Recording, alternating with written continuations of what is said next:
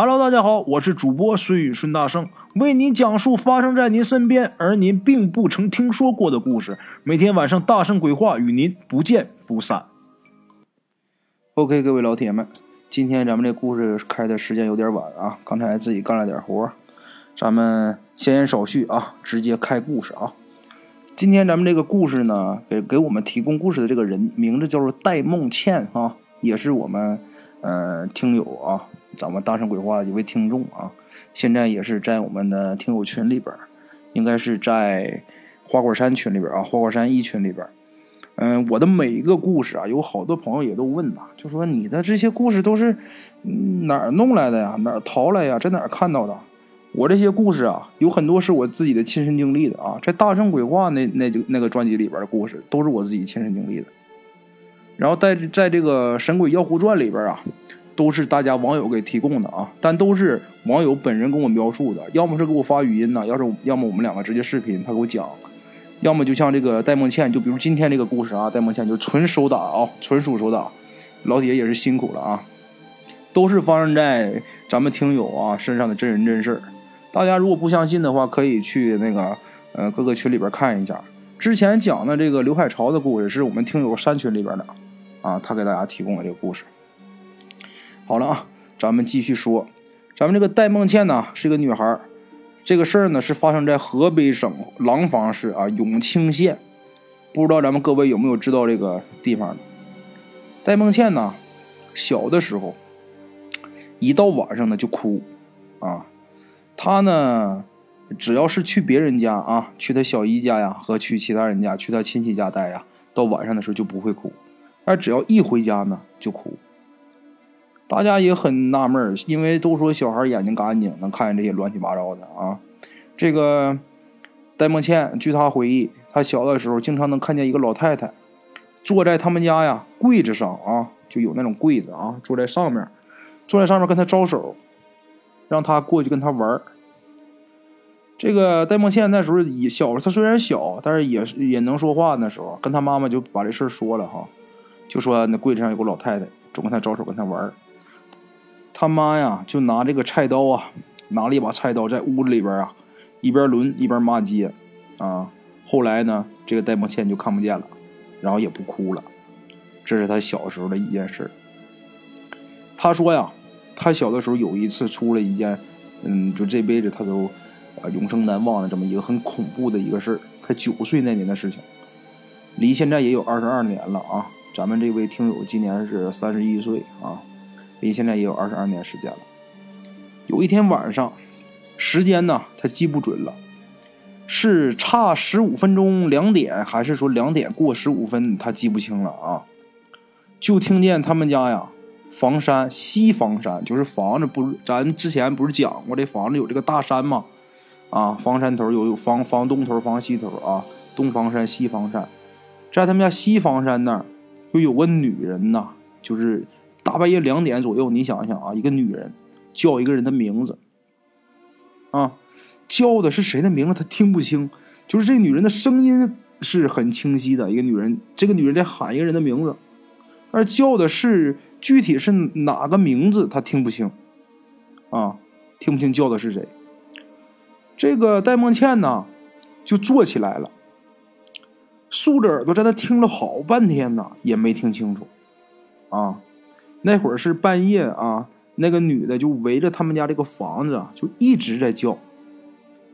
半夜的时候，大家都知道，晚上的时候就这个声音呐，这个传导是很能传很远的。就一般，比如说白天的时候，你你说一句话哈，也许说你离你正常说话的声音，也许你离五米会听得很清楚，但是你在夜晚的时候，也许十米远你都能听得很清楚。这个常这个常识大家都知道。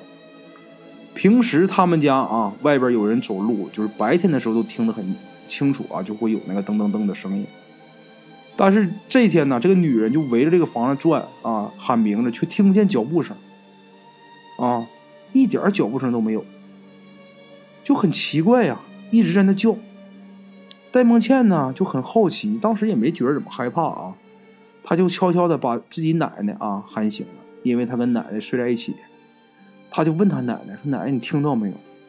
他奶奶听了听，语气有点很紧张的告诉他：“你躺下，睡觉，别管，别管他，睡觉。”就这么的啊啊！戴梦倩躺下了，人虽然是躺下了，但是这耳朵呀还在那竖着听。后来他听那个声音呐，在他们从他们家房后哈往东下去了，在房后面啊第二家那儿啊，因为他能听得出来这个声音的距离啊，就是在在他们家房后第二家那儿，这声音就没有了。然后呢，这个事儿过去之后啊，没有两天，他们家就出事出什么事儿呢？那那天呢，正好是正月十四哈，第二天就是正月十五，快要呃那个过元宵节了。那个时候过年呢，就是你没过十五之前都算年啊。那个时候那过年还挺热闹的啊，不像现在，那个时候年味儿比较重啊。二十二年前，他爸呀就带着他和他弟弟去看唱戏啊。那时候还有唱看还有唱戏的呢啊。过年的时候快要这个过灯节的时候啊，有唱戏的。等这仨人啊到那儿之后呢，人家又说今天呢戏不唱了啊，明天明天再唱，今天散了，就这么的。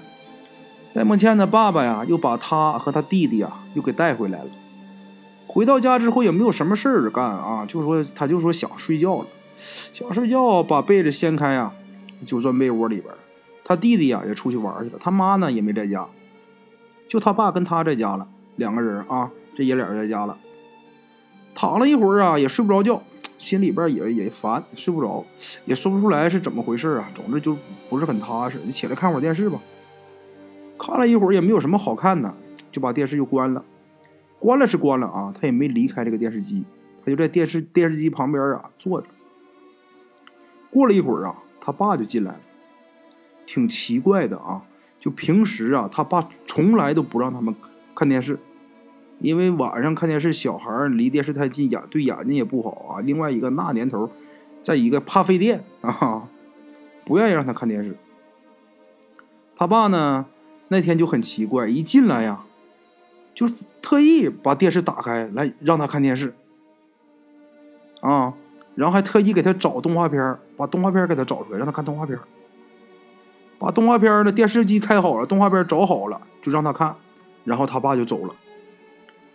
他呀，自己看了一会儿，这会儿他屋里边只有只有他自己在家啊。他看了一会儿，就觉得这电视机啊，一黑一白的，一会儿一就是一闪一闪的啊，一黑一白的。当时他自己就觉得挺害怕的，本身他就自己在家，他就把电视机给关上了。关是关了啊，就只不过用遥控器关了，把那个按钮按了，那个电源还插着呢。自己觉着害怕呀，就想出去找他妈啊，找他妈，找他弟弟，找他爸他们去。自己在屋里边待的有点害怕。就出去了，出了屋子啊，就是那种院子。他们的房子就是那种一排的房子，前面有院子，就是很正常。河北啊，农村那种房子，大家一般都知道，跟咱们东北也都差不多啊。出了门之后，顺手啊就把这屋门给屋门就给关上了，往大门那边走啊。路过这个院子嘛，往大门那边走。刚走到院子大门那个地方的时候，就听见屋里砰一声。他以为是放炮。因为大过年的，快十五的时候，那每天晚上都有人放鞭放炮的。但是又一想，听这声音好像有点不对。虽然说九岁啊，自己也能也知道这声音不对，不像是炮仗声音。心里边啊就想着，我回屋看看去。听这房声音是从屋里边传出来的，就这么的，又掉头又往又回去了。当他要进屋的时候啊，他要往这房间里边进的时候，他用手要推这个门的时候，啊，推这个房子的房门呐。啊，总觉得脑子里边啊，就是也不知道为什么啊，也没有听到什么声音，但是他自己的意思就是不能推这个门，就就想进屋就不敢推这个门，就就不就这个门就不能今天我就不能推这个门，就好像是把这门一推开啊，里边会有什么危险，这就是人的这个潜意识啊，很厉害的，人的这个第六感啊，就这么。他就没推开没这个门，他就跑到这个窗户那儿啊，趴着这个玻璃往屋里边看，看什么东西啊？电视机中间爆炸了，电视爆炸了，中间给炸了一个大窟窿出来，然后那个电视啊还冒火呢。他吓得赶紧跑啊，找他爸妈回去。他爸妈呀，没那你没有说光他俩回来啊，还有他的一个伯伯。伯伯就是咱东北这管叫大爷啊，就伯伯的意思啊。找他一个伯伯去救火，到他们家。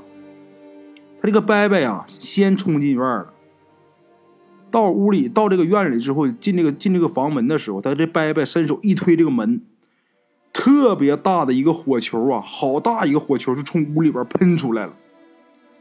还好他这个伯伯当时反应快啊，躲得快，不然这火球就把他伯伯给烧了。他呢，这个事儿啊，这个火球这个事儿是他后来呀听他妈妈说的，当时把他吓得不敢回家，因为怕他妈揍他。小孩啊，心里就就以为这个电视机爆炸了跟自己有关系，自己要不看电视，他不能爆炸，你知道吧？不敢回家，因为电视机爆炸把家都给点着了，家都给烧没了。后来呀，他回家呀不敢进门啊，回来了在门外啊趴着头往院里边看。他妈呢就赶紧跑过去就问他受伤了没有啊？那肯定自己担心自己孩子嘛。他说没有。他妈也没有说他，因为出这种事你不怪孩子啊。他妈也再说也没弄清怎么回事但是小孩心里他害怕，但是他妈也没有埋怨他。还好啊，他那天啊出去了。他那天如果没出去，他在屋里边睡觉的话啊，那就肯定就被烧死了。因为这电视机着啊，把家里边房子引起一场大火，房子都给烧没了，你何况你人要在屋里边躺着，得什么样？然后啊，过了两天。出了一件事，出一件什么事啊？他们家呀，后边啊，就是倒数第二家那家，孩子出事了，那家的孩子死了。大家还记着吗？我前面给大家讲的这个，他们家之前房子周围一直有人转圈在喊名字的时候啊，然后他也没答应，他就他奶奶让他躺下，他就躺下。最后那个声音呢，是消失在他们家后后边啊，倒数第二家那个地方。啊，那声音是在那儿消失的，就那家，孩子出事了，孩子死了，怎么死的呢？被人给杀了，一个六岁的小孩啊，被人捅了二十七刀，打了三枪。什么枪呢？就是过去咱们二十多年前，咱们枪支管制还不是那么严的时候，那时候可以允许有气枪啊，啊，打鸟那种气枪啊，气枪，给这小孩打了三枪。然后又给捅了，捅了 二十七刀啊！你说得有多狠？这个人啊，然后把这个小孩的尸体扔在他们家的柴火垛里边啊，农村那个柴火垛呀，给扔柴火垛里边拿苞米盖子什么给盖上了。他妈戴梦倩的妈妈抱柴火的时候啊，给扒拉出来了，把这尸体给扒拉出来，把他妈给吓坏了。当时，那谁谁碰着这事儿，谁都得害怕，真的。他妈呢，还算是胆子还算是。就算是挺大了，那要是胆子小的话，那估计这一下真得给吓出个好歹。后来查出来了，怎么回事啊？是他们家的一个邻居，也就是他们那儿的一个邻居。这个人呢，精神分裂，啊，有精神分裂，把一个六岁的小孩啊给捅了二十七刀，打了三枪。这事儿虽然看是一个精神分裂的一个精神病人，把一个孩子啊，无辜的孩子给害死了。但这个事儿，戴梦倩心里边清楚，啊，他们家人心里边也清楚，包括周围啊那些邻居，那天晚上听见喊声的人，心里边都清楚什么事情绝对不会有那么简单，简单，绝对跟这个半夜这个声音有关系。啊，大家都说什么？那个声音呢，本来是来要这个戴梦倩的命的，是来要他命的。他听到了，他第一他没答应。啊，这事儿我分析啊，第一是因为他没答应，第二啊是他命数太硬，他命太大了，没带走他。大家想一想啊，那天晚上如果他在房间里边的话，电视爆炸，首先就得把他崩着；房子着火就得把他烧着。还有一个，他发现有危险的时候回去，他一旦要是推门的话，那火球肯定就把他烧了。这就是命理呀，该着啊。这事儿昨天咱们这个听友啊，戴梦倩跟我讲的时候，我就觉得很邪乎啊，这个事儿。真挺邪乎的，他这个语言组织的呀，也不是很好，给我打字打的啊，也不是特别清清楚啊，清晰啊。但是我这一分析，这个事儿就是这么回事他只不过前后顺序跟我说的有点乱套啊，但是这个事儿的的确确是真实的事情。这个小孩死啊，当时还上电视了，不知道现在能不能查着啊？网上能不能查到？二十多年了，那孩子名字啊不太好，就死那个孩子的名字叫千元。啊，就是千万的那个千啊，元呐，就是一元两元那个元。那孩子可懂事了，千元这个名字起的有点大啊，我我就觉得他这个名字有点大。我分析那个声音肯定是到了他们家那儿叫的时候，这孩子答应了。这只要是有人应了这个声音，啊，那女的才开始不叫的。最后那肯定得害你的命，肯定得要你的命。为什么我在家前段时间有人喊 DJ 开门的时候，我喊了那么半天，我就是没应声啊？在我没弄清楚你是谁的情况下，我肯定不能给你开门呐，对不对？那我可也不可能给你答应你，谁知道你是干嘛？你要勾魂的呢？我答应完你之后，我跟你走了。当时出这事之后，还有这个电视台来采访了，这个他的这个事儿是他都记得很清楚。这个故事啊，嗯，我这么一讲，大家觉得可能有点挺玄乎的。没事儿哈，你要是不不相信的话啊，你们可以到，可以咱们可以到那个叫这个呃花果山一群啊，以前是我们的听友六群啊。戴梦倩呢在里边，她的。微信名字啊，呃，前面是英文字母啊，戴，然后一个 M，呃，后面是一个倩啊。大家可以问他，这是他的亲身经历啊。这个故事时间呢不是很长，然后接下来给大家扒一扒吧，扒一扒这些有意思的事儿吧，扒一扒这些留言吧。每天我私信会接到好多私信，千奇百怪的啊，也不乏有一些小黑粉，然后没事偶尔会给我发个私信啥的。但是最近私信是，就是小黑粉发来的私信是越来越少了，然后我这些真爱们呢啊，咱们各位老铁们给我发来的私信是越来越多了。你们每个人发的私信呢，我都很认真的看。也许有的我没有没给回复啊，有的比如说大圣你好啊什么的，我就可能这些我就没回。但是只要你是投稿的，或者是有什么事情找我帮忙、找我帮助的，我都会给大家一一回复的哈。今天收到一个私信里边。啊，一个小黑粉发的，我说那个最近怎么没有人骂你了呢？我给他回复了一个呵呵，然后呢没跟他说太多，我心里边想啊，过去啊，我每天我这个喜马拉雅我几天呢不涨一个粉丝，可能三天四天涨一个粉丝。那个时候你要说你骂我哈，你可能是黑粉，你人多，你十个黑粉二十个黑粉，你骂我我可骂不过你，你们人太多了，我也不跟你一样了。但是现在大家可知道啊，老铁们，我的老铁现在有多少呀？喜马拉雅现在有两千五，我的微信里边现在有三四千个，我这也有几千个几千个粉丝啊！真的，说白了，现在你要想骂我，你现在你得问问我这些老铁们同不同意啊？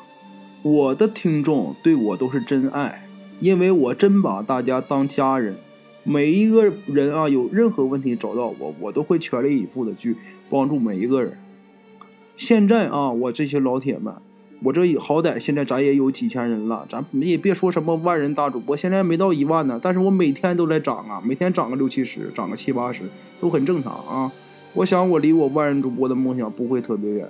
现在这些小黑粉啊，你们要是有想骂我的冲动啊，那你最好是悄悄的给我发私信骂我，千万不要公开骂我啊，给我留言呐，或者是在我的微信群里边啊。进了我的微信群里边，你要是想骂我的话，你可得小心点我都不用说话，我的这些老铁们就能怼死你。各位老铁们同意的啊，在下面给我点个赞啊！好了啊，今天咱们这个故事就先到这儿吧，明天咱们继续。OK，今天咱们的故事就到这里，感谢各位听友的支持。我的投稿微信是幺八七九四四四二零一五，欢迎各位好朋友投稿交流。另类的放松，别样的享受，每天午夜我在这里等你。